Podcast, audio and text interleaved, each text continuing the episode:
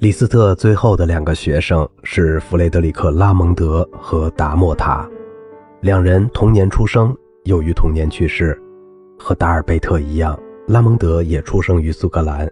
他很快就觉得在当地已经没什么可学的了，于是就跑到德国投在标罗门下。然后在李斯特去世前一年，在魏玛和罗马跟大师学习。1886年，他结识了勃拉姆斯。拉蒙德是最早演奏勃拉姆斯音乐的钢琴家之一。据记载，他在1886年一次演出中连续弹奏了勃拉姆斯第三奏鸣曲、一首狂想曲、两首叙事曲、一首谐谑曲、两首随想曲、亨德尔主题变奏曲和帕格尼尼主题变奏曲。拉蒙德还会见了鲁宾斯坦，听了很多他的音乐会，受到了很深的影响。拉蒙德是在施纳贝尔之前欧洲最重要的贝多芬作品诠释者。布莱特科普夫与黑泰尔公司发行的贝多芬钢琴奏鸣曲全集，就是由他在之前标罗版的基础上编定的。这个版本充斥着拉蒙德个人的标记，包括渐强渐弱等力度记号、古怪的指法、大量的踏板、速度标记，是典型的浪漫派诠释的产物。二十世纪末还发行了中文版。一八九三年，柴可夫斯基逝世时，拉蒙德应邀到俄罗斯出席了纪念仪式，并演出了作曲家的第一钢琴协奏曲。在俄罗斯，他还会见了斯克里亚宾，并演奏了他的第二钢琴奏鸣曲。从拉蒙德演奏李斯特作品的录音来看，他并不是以辉煌技巧取胜的，而是以丰富的音色、富有诗意的句法和强烈的个人风格使人受到感染。他录制了李斯特技巧最难的奥伯的歌剧《波尔蒂奇的哑女》中塔兰泰拉改编曲。这个作品完全是炫技性的，迄今为止很少有钢琴家演奏和录音。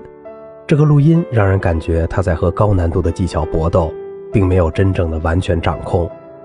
他还录制了李斯特的《爱之梦》第三首培特拉克十四行诗第一百零四号。音乐会练习曲《森林的细雨》、叹息、塔兰泰拉舞曲和高级练习曲《鬼火》，这些都是很宏伟的表演，证明了他是一个自成流派的风格大师。除了李斯特的作品以外，贝多芬的大型协奏曲和奏鸣曲也是拉蒙德经常演奏的保留曲目。在施纳贝尔以前的钢琴家中，他是录制贝多芬作品最多的一位。其中，《皇帝协奏曲》是一九二二年声学录音时代的产物。也是这部作品历史上的首个录音，由尤金·古森斯指挥皇家艾伯特大厅管弦乐团协奏。无论是录音质量还是诠释风格，都很难被今天的听众所接受。第一乐章速度偏快，尤其是乐团不停地往前赶。第三乐章的节奏，拉蒙德弹得非常随意。只有第二乐章非常感人，表现出他营造宁静气氛的本领。那时候，留声机杂志还没有诞生。不过，在一九二五年，已经有评论说这个皇帝的录音很难被超越。云云，贝多芬钢琴奏鸣曲方面，则录制了《悲怆》《月光》《暴风雨》《黎明》和《热情》等有标题的几首，和第十二、第三十一两首，录音效果比协奏曲好得多。其中弹得最成功的是《月光》《热情》和第三十一奏鸣曲，对结构的把握比较好，技巧娴熟。尽管偶尔有些经过句弹得结结巴巴的。在月光的第一乐章中，他把伴奏肢体弹得如行云流水一般，旋律则极富歌唱性。第三十一奏鸣曲的副歌弹得特别精彩，层次清楚。和施纳贝尔从乐谱的角度出发所不同的是，拉蒙德的这些演奏充满了个人的浪漫主义色彩，随意的自由节奏，乐句结尾的渐慢，两只手分开起音。听听月光的第二乐章，几乎没有一个和弦是整齐的。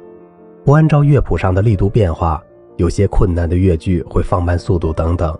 如果他生活在今天的话，这样的演奏会被认定为离经叛道。拉蒙德的演奏生涯很长，一直到将近八十岁。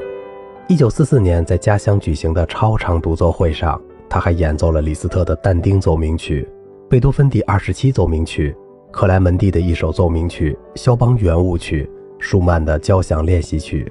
拉威尔的《水的嬉戏》和李斯特的《匈牙利狂想曲》第十四号。好了，今天的节目就到这里啦，我是小明哥，感谢您的耐心陪伴。